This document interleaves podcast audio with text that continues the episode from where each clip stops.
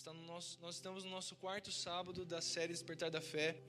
A gente, para quem não esteve aqui nos últimos sábados, a gente começou falando sobre a importância dos vales. A gente falou sobre as promessas de Deus na nossa vida e como que essas promessas despertam nossa fé.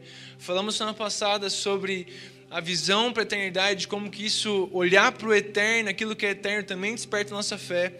E hoje, nessa noite, eu quero conversar com vocês sobre como a vida, a vida sobrenatural, ou, ou ao contrário, como que a fé, ela ativa a nossa vida sobrenatural, ou como que o sobrenatural ativa a nossa fé. Quando a gente fala sobre sobrenatural, quando eu falo sobre sobrenatural, não sei você, mas a primeira coisa que vem na minha mente já é aquela chapação, já é todo mundo caído no chão, já é as paradas acontecendo. Concorda comigo, sim ou não? Primeira coisa que vem na minha cabeça quando, quando eu penso nisso, eu já imagino essa parada. Já lembro do retiro, lembro das coisas acontecendo, lembro de tudo e, e, e, e foco meu pensamento nisso. E esse, e esse pensamento é, é engraçado porque a gente parece que lembra e se recorda de momentos que passaram no que aconteceram no passado. Ou até mesmo, quando eu penso sobrenatural, eu lembro, ou imagino, ou, ou vejo na minha mente uma pessoa sendo curada, um paralítico erguendo a própria cadeira de roda e erguendo ela para cima, sendo curada pela glória de Deus. Eu, eu sempre imagino essas coisas quando penso no sobrenatural. Mas eu estava me questionando hoje à tarde, pensando sobre isso, indique como a gente está errado em apenas lembrar de momentos do passado que aconteceram quando nós lembramos do sobrenatural ou pensamos no sobrenatural. Na verdade, quando nós pensamos no sobrenatural, o que nós deveríamos refletir é o nosso dia a dia. Eu deveria olhar para o meu dia e pensar, cara, o que eu fiz ontem, aquilo que eu vivi ontem ou que eu vivi hoje, foi sobrenatural de Deus. O que eu vivi hoje, talvez você esteja andando, você estava andando para algum lugar, você viu alguma pessoa e você foi usado por Deus. E esse é o dia a dia do cristão de verdade, que busca o Espírito Santo de verdade. É engraçado pensar, porque com a pandemia, parece se eu for, se eu tivesse um ranking de, de milagres, de acontecimentos, parece que a pandemia, esses milagres e acontecimentos diminuíram muito. Não vejo as pessoas no meu dia a dia, quase não converso com ninguém no meu dia a dia, eu e a Camila em casa, e meus pais, e olha lá, isso. Quando eu lembro que eu estava na faculdade, era, putz, era todo dia acontecendo uma coisa louca. Quando a gente estava mais perto na igreja, os pequenos grupos, oração, aquela chapação todo momento. Mas eu acredito e eu sei que em nome de Jesus a pandemia, uma hora ela vai acabar. Mas enquanto não acabar, a gente não pode parar também. E o sobrenatural, a vida sobrenatural, uma vida que eu e você nós devemos ter todos os dias. Amém? Quem concorda com isso, diga um amém de verdade. Amém. Você está dizendo amém é porque você está querendo mesmo. A vida sobrenatural é uma vida que ela é totalmente diferente daquilo que a gente está acostumado. O primeiro ponto que eu quero trazer, o primeiro pensamento que eu quero trazer é exatamente aquilo que a Camille trouxe no ano passado. Se você não assistiu, você não estava aqui, vai lá no YouTube que tem a pregação completa. E ela falou sobre como é importante a visão dos céus, a visão da eternidade. Uma vida sobrenatural, se você pode começar a se pensar, eu tenho uma vida sobrenatural, eu vivo uma vida sobrenatural. Primeira coisa é pensar se os teus pensamentos estão focados no céu ou estão focados aqui no dia a dia passageiro que é aqui a terra. A tua vida, aquilo que você pensa, é uma vida que está focada naquilo que você vai fazer no dia de amanhã, no teu sonho, no teu futuro ou você está simplesmente preocupado em entender o que Deus tem para você e seguir o que Deus tem para sua vida? Se eu me perguntar, eu vou responder para você, sendo bem sincero. O que vem latente no meu coração são os meus sonhos. O que vem forte no meu coração são os meus planos, são aquilo que eu sonho para o meu futuro, que eu penso daqui a um mês, que eu quero que aconteça. Esse é o meu dia a dia. Infelizmente, eu, eu digo por mim, eu acredito que todos nós somos assim, nós lutamos contra a nossa carne, quando nós quebramos essa mentalidade de pensar no hoje, pensar no agora e começar a pensar na visão dos céus. A visão dos céus é uma visão que ela é acima do que nós estamos vendo. Por um exemplo, se existe uma pessoa aqui com alguma dor no corpo, a visão terrena é vai para o médico. Ontem, estava em casa, era umas oito, oito e meia, nove horas da, da noite. Tava tudo certo. Eu estava sem sono, a Camille estava morrendo de sono, ela foi dormir. Beleza, mano, tava ali na sala. Na hora que eu olhei pro meu cachorro, pra Aurora, ela tava mancando, mano. Do nada, mano. E, pô, mó dó, velho. Ver ela bichinha mancando ali, velho. Mano, primeira coisa que eu fiz, velho, eu pensei assim, mano, eu vou, vou levar no veterinário. O primeiro pensamento que eu tive foi levar no veterinário. Aí eu comecei a pensar, pô, veterinário é longe. Putz, veterinário é caro. Vai que eu vou lá, os caras vão querer internar. Vai que eu vou lá, os caras vão querer fazer isso, isso, isso, isso, isso. E, mano, não tenho dinheiro para isso. O primeiro pensamento foi esse. Qual foi a solução para não gastar o dinheiro? Ah, eu vou orar por ela. Peguei, orei pela bichinha, botei a mão na patinha dela e comecei a orar. Em nome de Jesus, cura, Senhor, cura, cura. Não curou. Fui pro veterinário depois da Camille fomos ontem. Enfim, ela tá bem, tá se recuperando. Até hoje a gente entendeu o que aconteceu, se ela caiu, enfim. Mas foi muito interessante ver na minha mente como que o primeiro pensamento foi o âmbito terreno. Primeiro pensamento quando acontece o problema é já correr para o médico, já correr para o psicólogo, correr para alguém, correr para o pastor, correr para o líder e falar assim: ah, meu Deus, me ajuda, pelo amor de Deus. Mas a gente esquece que existe um Deus que é todo poderoso, que ele está simplesmente dentro de nós e nós carregamos nós carregamos o Espírito Santo dentro de nós. Amém? Você carrega o Espírito Santo dentro de você? Amém? Sim ou não?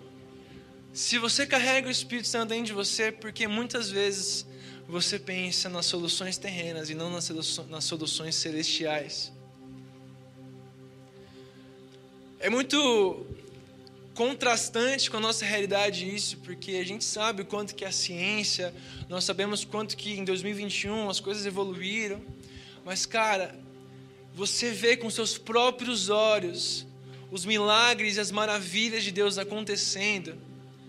É uma parada que você não consegue segurar de tanta emoção que aquilo. Eu já vivi alguns na minha vida e eu posso listar aqui, mas não quero ficar falando aquilo que eu vou fazer, o que eu fiz. Eu quero simplesmente falar do que Jesus ele faz na nossa vida. Existia um homem, não sei se você conheceu ou você leu a história dele. Existia um homem chamado Martim Lutero. Esse cara, se você não sabe, ele foi responsável pela pela reforma protestante. Esse cara ele foi responsável em, em olhar para tudo que acontecia ali naquele período e falar, cara, isso tudo aqui de igreja está errado e a gente precisa mudar isso. Só que antes disso acontecer, esse cara ele vivia dentro de um monastério. Esse cara ele estava ali enfiado num lugar. Então a gente vê nos filmes, né? Então os monges lá com a mesma roupa, com o cabelo, cabelo daquele jeito tudo estranho. Enfim, aquela vida separada para Deus. E aí esse cara, quando ele olhou essa situação, eu estava lendo um livro, chama Discipulado, e ele conta bem, bastante esse panorama do início, no início do livro, e ele fala de como que ele olhou essa situação e, e se indagou, quando ele leu um, um versículo aqui. E eu vou ler esse versículo. Ele é João 17, no versículo 14, que diz assim: Dei-lhes a tua palavra, e o mundo os odiou, pois eles não são do mundo, como eu também não sou. Não rogo que os tires do mundo, mas que o protejas do maligno. Eles não são do mundo, como eu também não sou. Santifica-os na verdade, a tua verdade, a tua palavra é verdade. Assim como me enviaste ao mundo, eu os enviei ao mundo. Nesse versículo aqui, Jesus está falando claramente, cara, que eu, que ele e que nós, os cristãos, nós não pertencemos a esse mundo. Mas ele não está falando que nós, por não pertencermos a esse mundo, nós precisamos sair do mundo e vivermos enclausurados dentro de um lugar, só nós ali orando todos os dias e buscando Deus todos os dias enclausurados. Ele falou claramente que não os tiro do mundo, apenas peço que os livre do maligno. Muito fácil na nossa vida quando a gente se converte, a gente se fecha aqui na igreja e a gente pensar em que nós devemos ficar com a nossa bolha aqui e ficarmos aqui tão lindos, maravilhosos, orando e buscando a Jesus todos os dias. Amém, glória a Deus. Amém, isso é maravilhoso. Mas quando Jesus fala que não nos tire do mundo, Ele está colocando algo muito importante na nossa mente, na minha mente, na sua mente, de que não é para nós nos isolarmos, mas é para nós agirmos dentro do mundo. Tá comigo? Amém? Beleza. Então Jesus falou isso para nós. E quando eu olho para isso, eu penso no sobrenatural.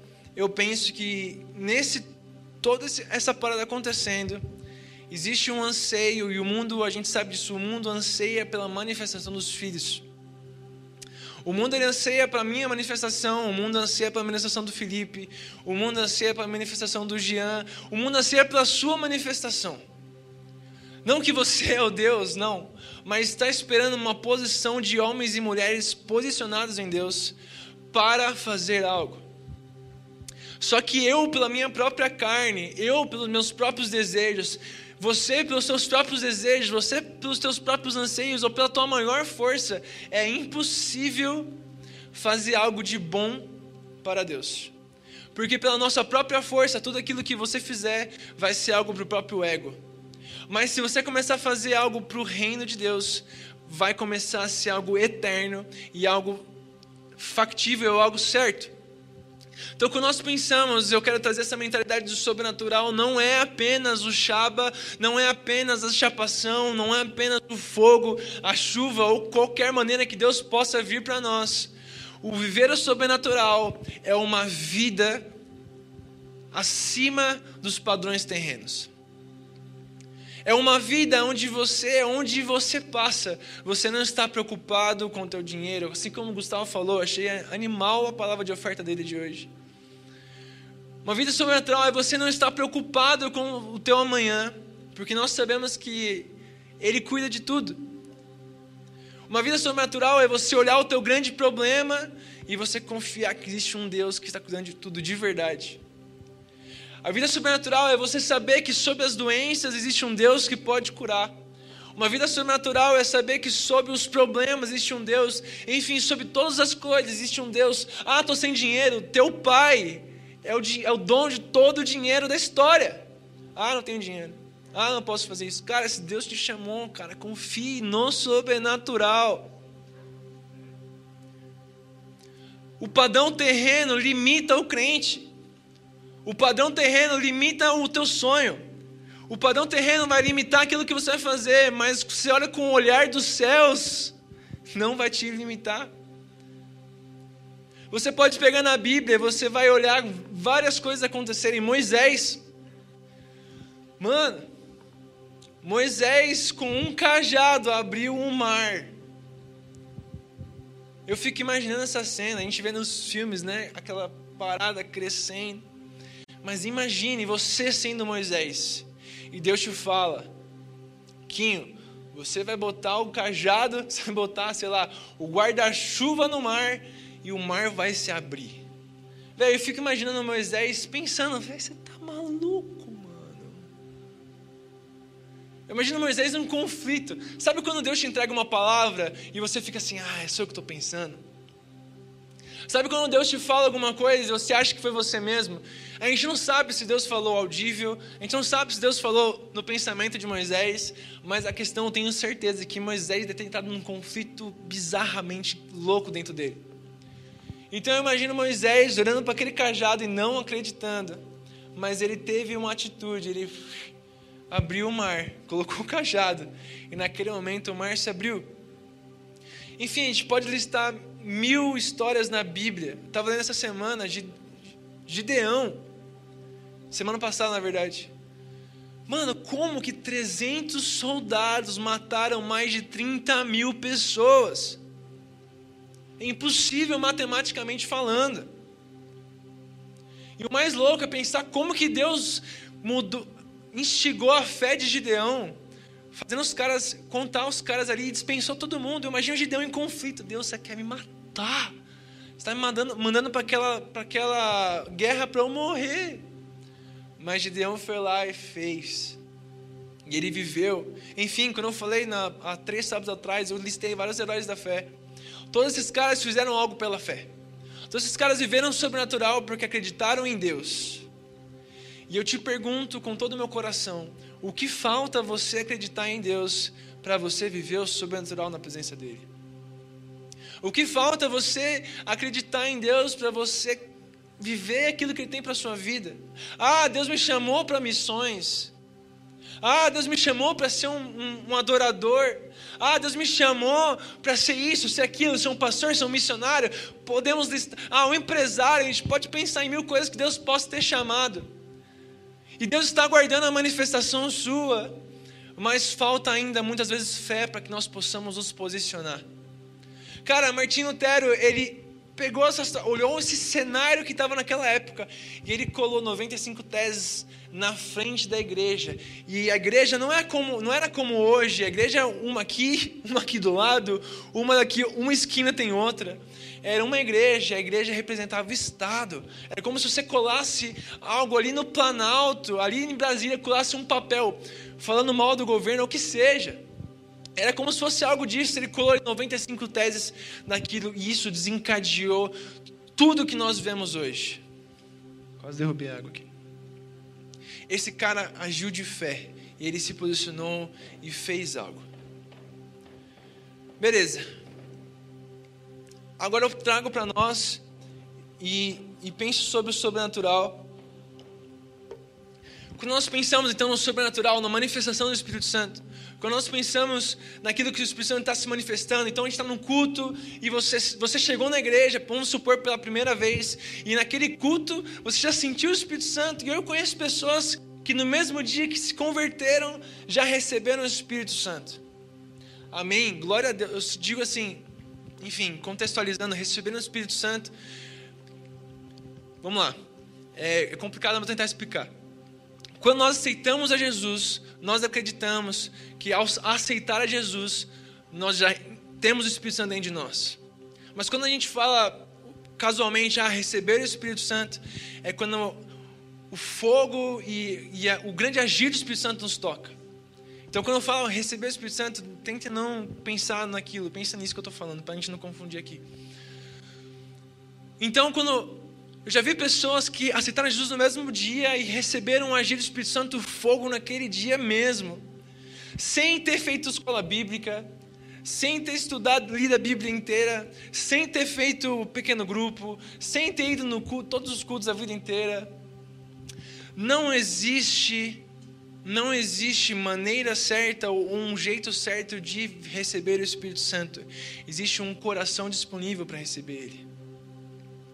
Mas é tão fácil, desculpa, mas eu quero que você preste atenção nisso. É muito fácil, se você está com o coração disponível, você está lá, você está buscando a Jesus, você está em jejum, e chega num determinado culto e você vive essa experiência sobrenatural, que é sentir o Espírito Santo dentro de você e a sua vida parece que começou do zero.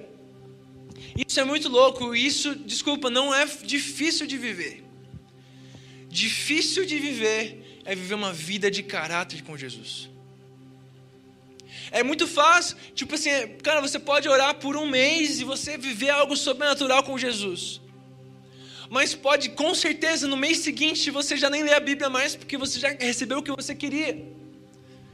Por isso que quando a gente pensa sobre o sobrenatural, eu quero trazer um âmbito muito maior do que só simplesmente um Shaba ou uma presença de Deus, mas é uma vida sobrenatural, uma vida pensando no alto, uma vida pensando naquilo que é eterno e aquilo que é do céu, o reino dos céus invadindo aqui a terra. Então, quando a gente pensa sobre isso, eu quero que você traga essa mentalidade de que, cara, é muito fácil a gente viver um algo muito louco, mas é difícil mesmo viver algo constante.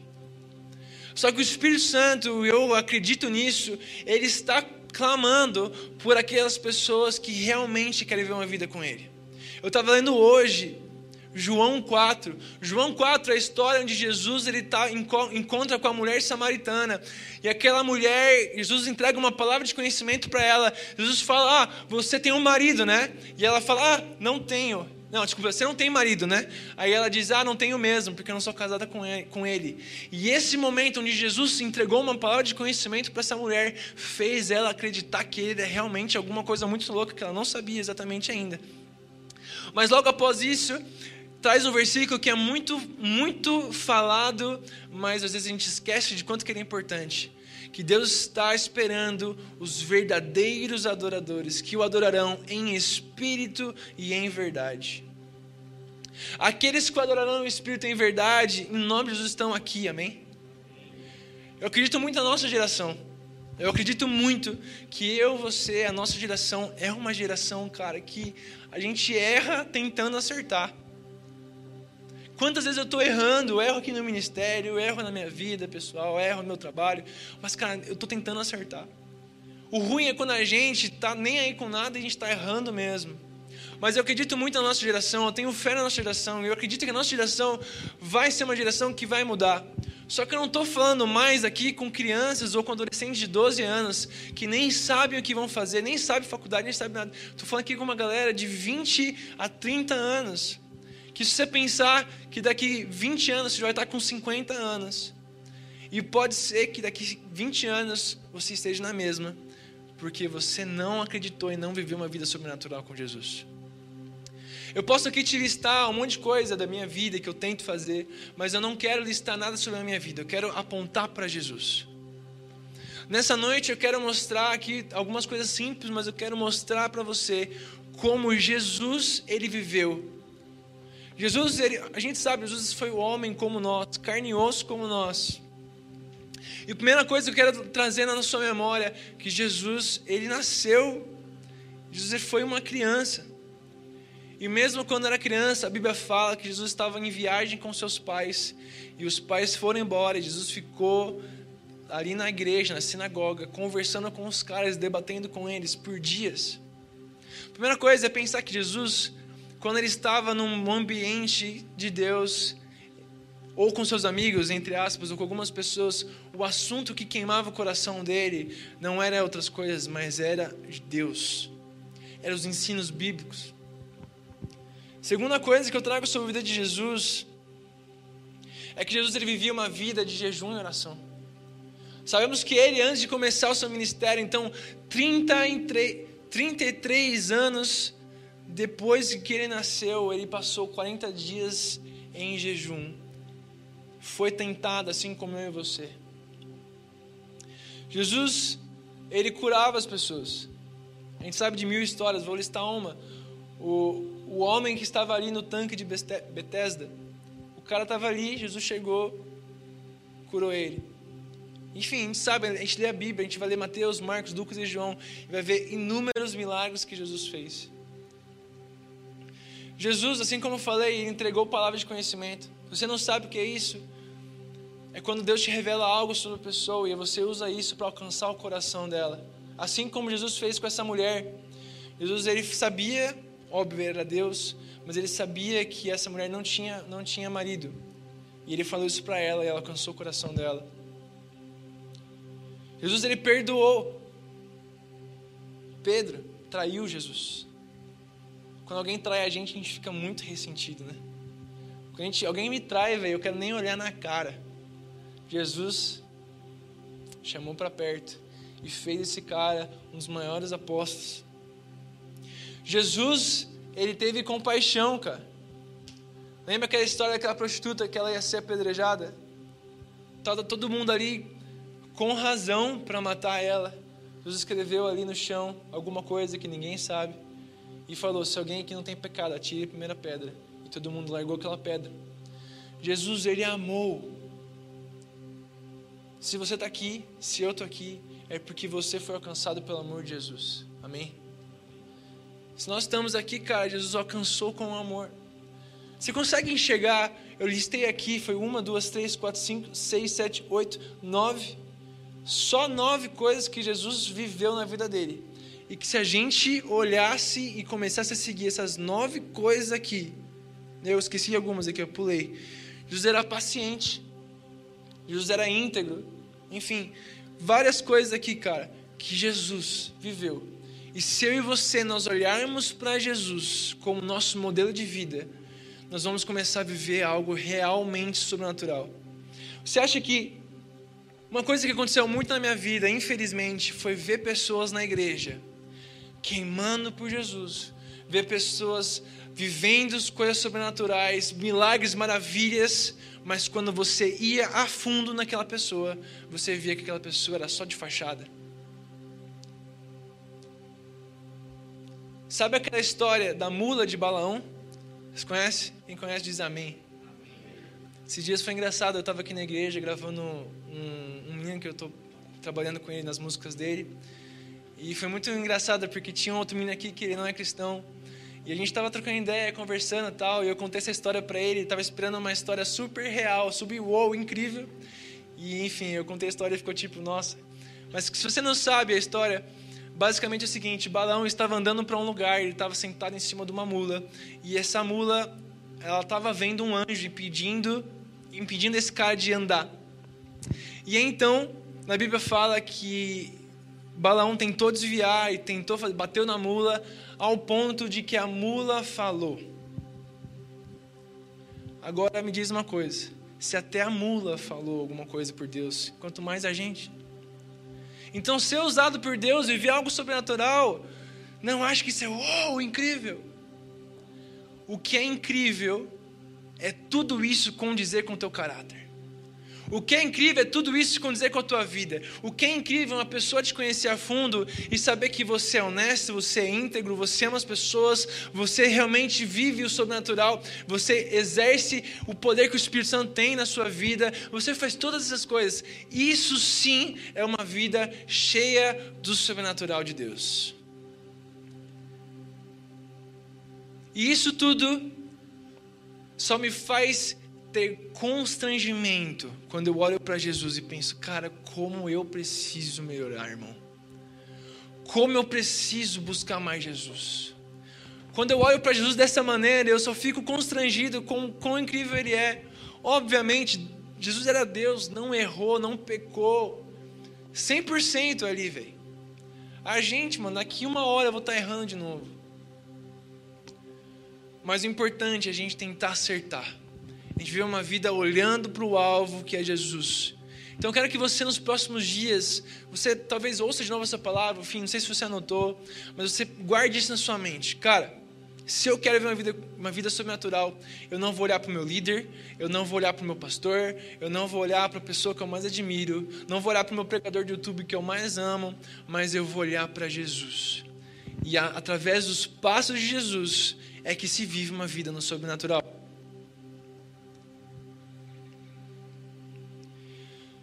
Naquele momento ali que eu contei para vocês que Jesus estava sentado no templo quando era criança, em Lucas 2:46, desculpa, 52 diz assim, ó: Depois de três dias o encontraram no templo, sentado entre os mestres, ouvindo lhes fazendo pergunta.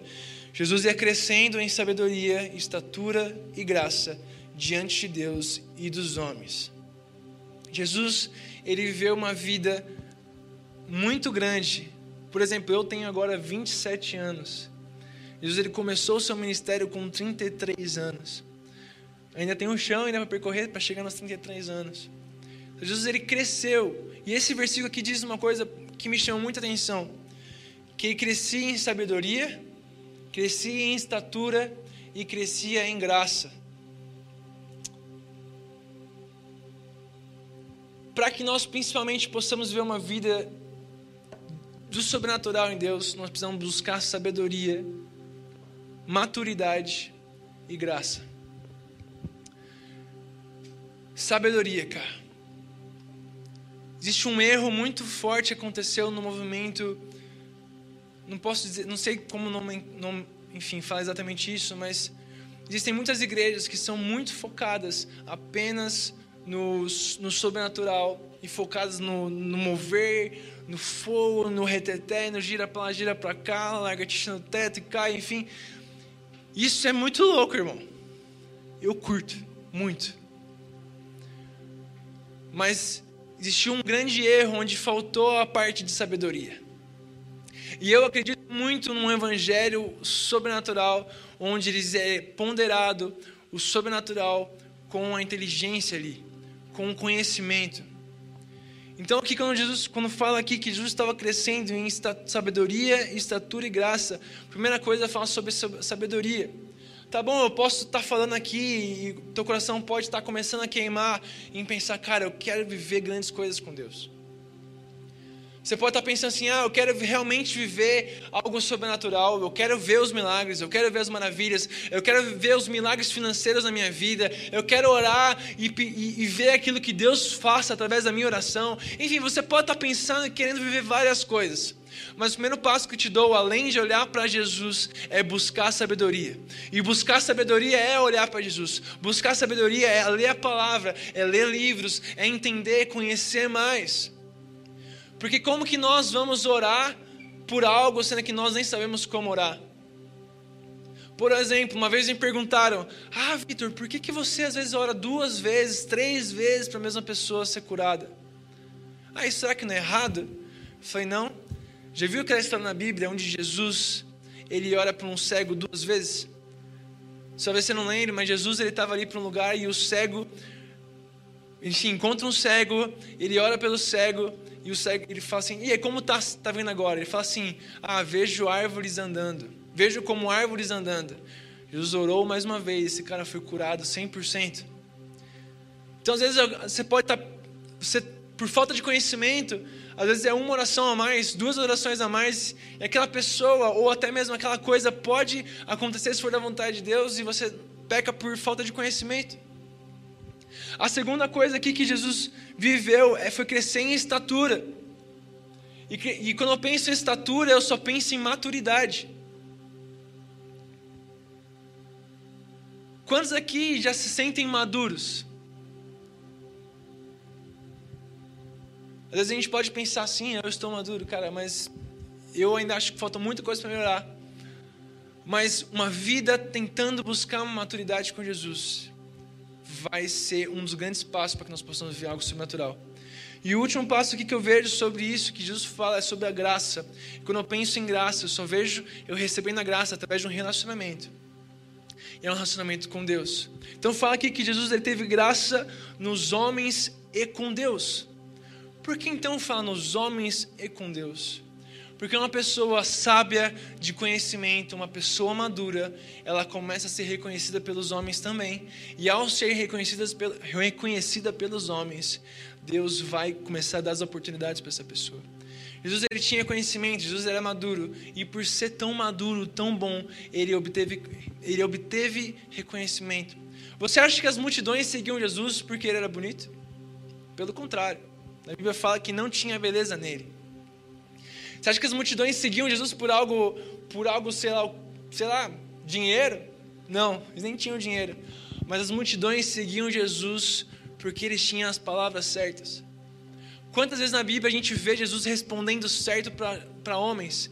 Por exemplo, tem uma história que eu acho muito engraçada, eu não lembro exatamente o que agora, mas um, um dos fariseus pergunta para Jesus alguma coisa, Jesus pergunta de novo e ele não responde, ele fala assim: se vocês não sabem responder, eu não vou falar, e vai embora. Mano, Jesus era inteligente, velho.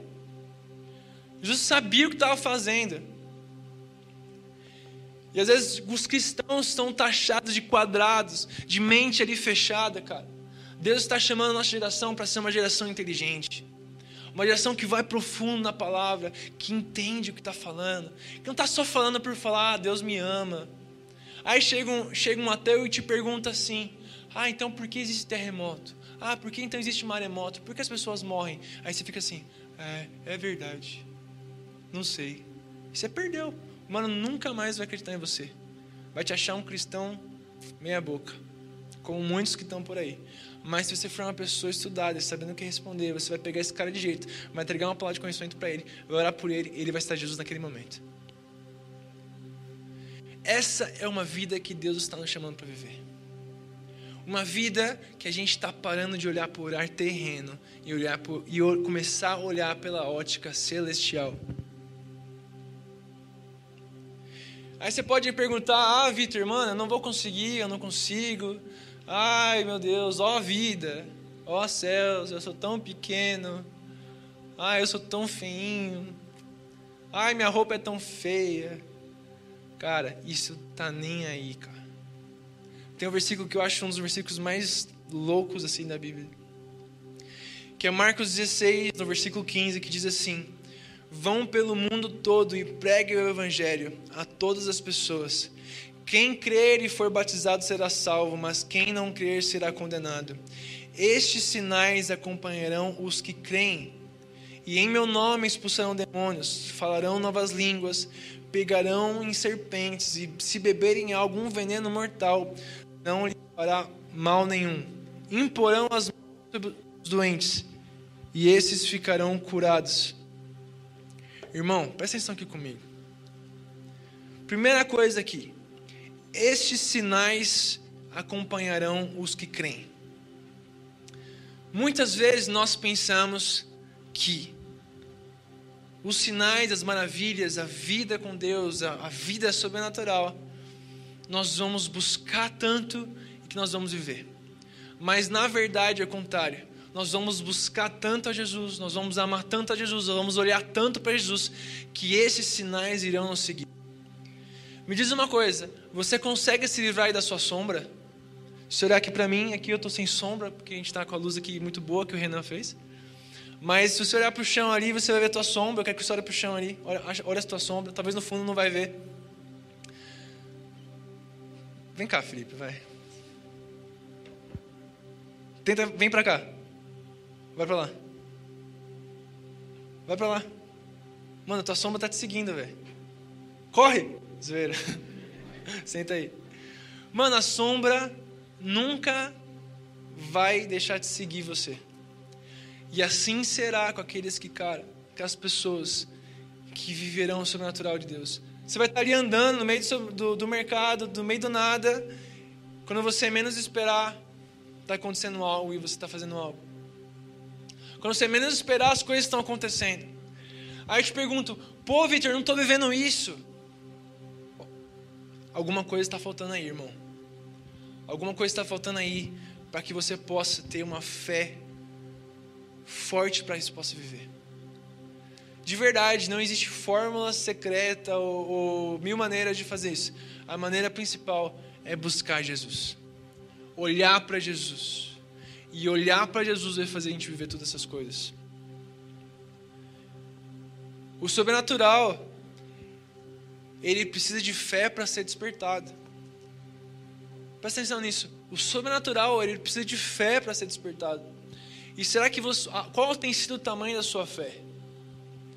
Na Bíblia fala, né, que se uma, uma fé do tamanho de um grão de mostarda, véio, pode mover montanhas. Então, o sobrenatural na sua vida está esperando aí que você tenha uma fé um pouco maior. A sua vida está esperando alguma coisa acontecer, cara. O mundo está aguardando você para fazer alguma coisa por ele. Existem aí milhões de pessoas para serem salvas, cara. Nós estamos aqui em 100 pessoas no máximo. Quantas pessoas tem em Santo André, São Bernardo, São Caetano, São Paulo, véio, que precisam conhecer Jesus? Quantas pessoas você conhece que precisa conhecer Jesus? Só de falar, já estou lembrando de vários nomes aqui na minha cabeça, cara. Se Jesus voltar amanhã, as pessoas não vão para o céu, as pessoas não vão conhecer Jesus, as pessoas não vão ser salvas e vão queimar no inferno. E a responsabilidade é nossa, cara, é minha, da igreja, daqueles que conhecem Jesus, de espalhar essa verdade. E o mundo está esperando a minha manifestação, o mundo está esperando a sua manifestação, meu brother, para que você faça algo e aí você pode pensar assim, como eu estava falando assim, ah, eu sou isso, eu sou muito pequeno, cara. Lembra desse versículo, cara. Os sinais seguirão aqueles que creem. E em meu nome expulsarão demônios. Cara, no nome de Jesus você vai expulsar demônio. Quem expulsou o demônio aqui? Levanta a mão. Ninguém. Um. Eu e mais um. Dois, três, quatro. Quatro, tem, levantou a mão ali também? Cinco. Man, seis, sete. Já melhorou o negócio aqui. Sete. De, on, de 100 pessoas, só sete, irmão. Nunca ter. Você acha que o mundo não tem demônio? Lá tem muito demônio, velho. Só que a luz precisa estar forte para o demônio ser incomodado.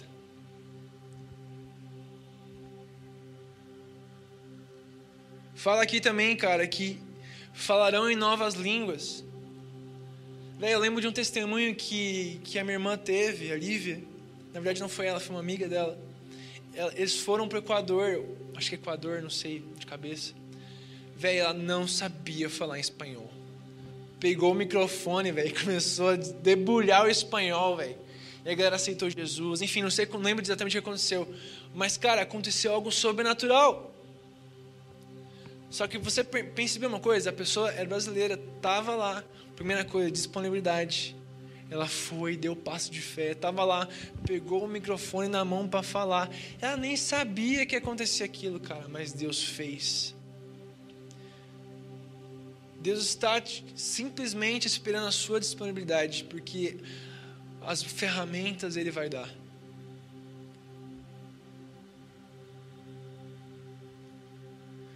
Mano, fala aqui na Bíblia: pegarão em serpentes. Mano, eu nunca peguei uma serpente. Mas fala aqui que se eu pegar uma serpente, cara, nada vai acontecer comigo. Fala também que se beber algum veneno mortal, também não vai acontecer nada. E aqui eu acho que é o, que é o mais factível para nós. Imporão as mãos nos doentes e eles ficarão curados. Cara, isso é uma das paradas mais loucas que a gente pode viver. E não está falando aqui que são alguns, mas é aqueles que creem.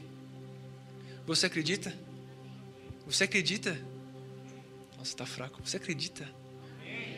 Então, se você acredita, cara, você precisa realmente acreditar que tudo isso vai acontecer se você buscar Jesus e você ter uma vida com Ele. Obviamente, a gente está falando aqui dos sinais. E foi, eu repito o que eu disse, até uma mula pode fazer um sinal e acontecer alguma coisa. Mas o grande sinal é das pessoas que caminham com você. Porque, velho, você vai viver todas aquelas coisas. E o teu pai, a tua mãe vai olhar para você e falar: Mano, esse moleque tá diferente. Esse moleque, mas não é um moleque, não, é um homem, é uma mulher. E Deus está esperando não mais os meninos ou as meninas, mas os homens e as mulheres de Deus que estão disponíveis para viver uma vida sobrenatural com Ele.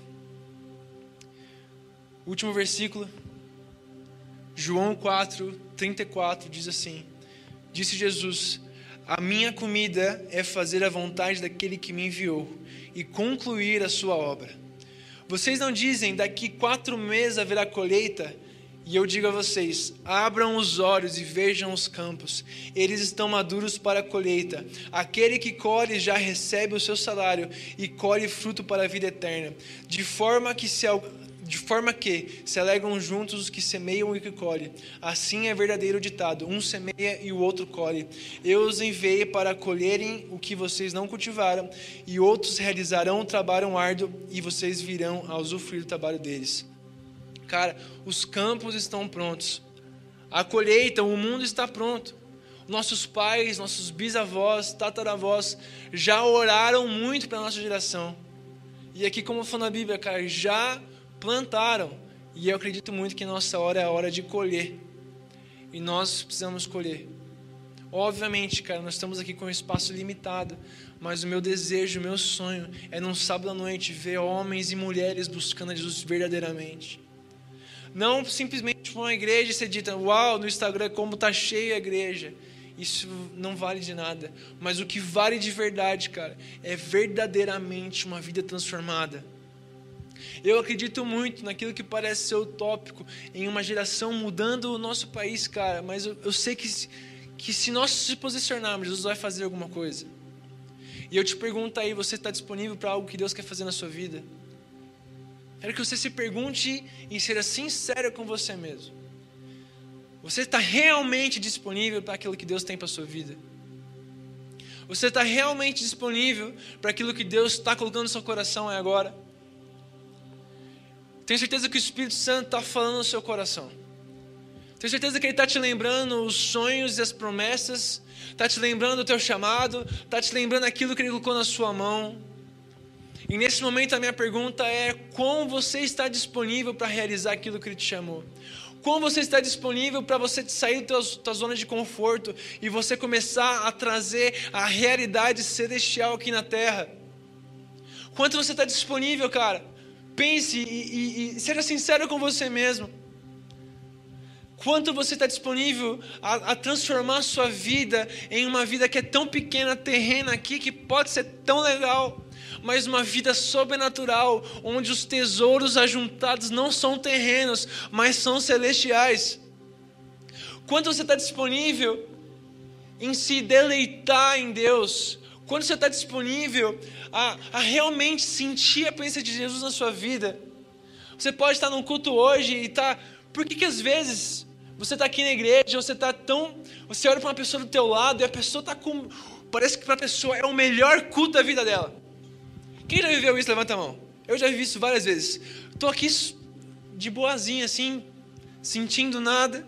Eu olho para o lado, o brother tá, mano. Ah, Senhor. Aí você bate aquela inveja santa. Fala, mano, eu queria estar tá assim, tio. É por disponibilidade. Quanto mais a gente busca, quanto mais a gente vai profundo, quanto mais você vai mais, mais você tem. É a parábola aí dos talentos, cara. O cara que tinha 10, ele trabalhou e ele recebeu mais 10. Quanto mais você tem, quanto mais você busca, mais você vai receber. E se você quer mais, busque mais. Não fique esperando alguém te entregar por mais, mas busque mais. E uma vida sobrenatural, o despertar da fé, cara, é realmente viver uma vida baseada naquilo que nós não vemos, mas naquilo que nós simplesmente acreditamos. A nossa, a nossa igreja, o nosso como ministério, o nosso anseio dessa série é literalmente isso: despertar a sua fé, para que você possa viver uma vida sobrenatural com Deus. O objetivo desses escudos aqui não é só um negócio legal com Star Wars que ah, muitas pessoas gostam, eu gosto muito. Não é o seu objetivo. O objetivo é literalmente despertar a sua fé para viver o sobrenatural com Deus. E não só viver o Shaba, não só viver o, ou, viver o sei o que, mas uma vida completa. E uma vida completa precisa de disponibilidade e entrega. E aí eu te pergunto: quão disponível você está? Quão disponível você está por isso?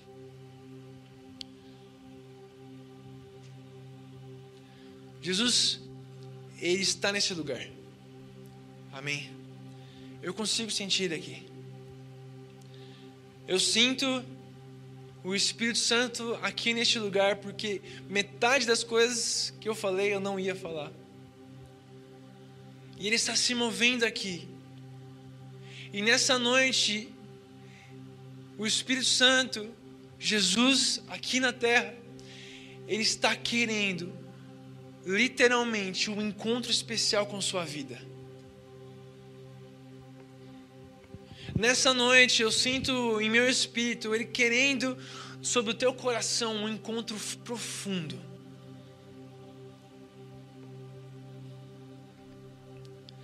Sabe aquele aquela parada que é incontrolável? Esse amor incontrolável, esse poder incontrolável. Jesus está aqui nessa noite e Ele quer encontrar você com isso.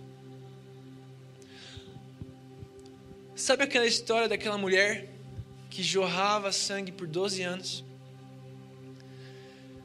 Essa mulher, o que eu acho muito legal dessa história é que essa mulher ela estava por anos buscando os, do, os doutores, os médicos, a medicina, mas ela olhou para Jesus e ela olhou para Jesus com uma grande solução da vida dela. E ela atravessou a multidão, ela foi atrás de Jesus e ela simplesmente tocou na borda do manto de Jesus e ela foi curada. Jesus vira para ela e fala o quê? A sua fé te salvou. Olha o que a fé pode fazer, meu brother. E está disponível para mim. Está disponível para você. Está disponível para todos nós. Só falta disponibilidade de ir atrás e tocar nesse manto. Só falta disponibilidade de ir fundo, atravessar a multidão, atravessar a preguiça, atravessar o cansaço, atravessar a rotina, atravessar a vergonha, atravessar tudo para buscar mais de Deus e viver uma vida sobrenatural. não só nos milagres e maravilhas, mas numa vida completamente apontada para Jesus. Quero muito que você fique de pé, que o pessoal do louvor já venha para cá também.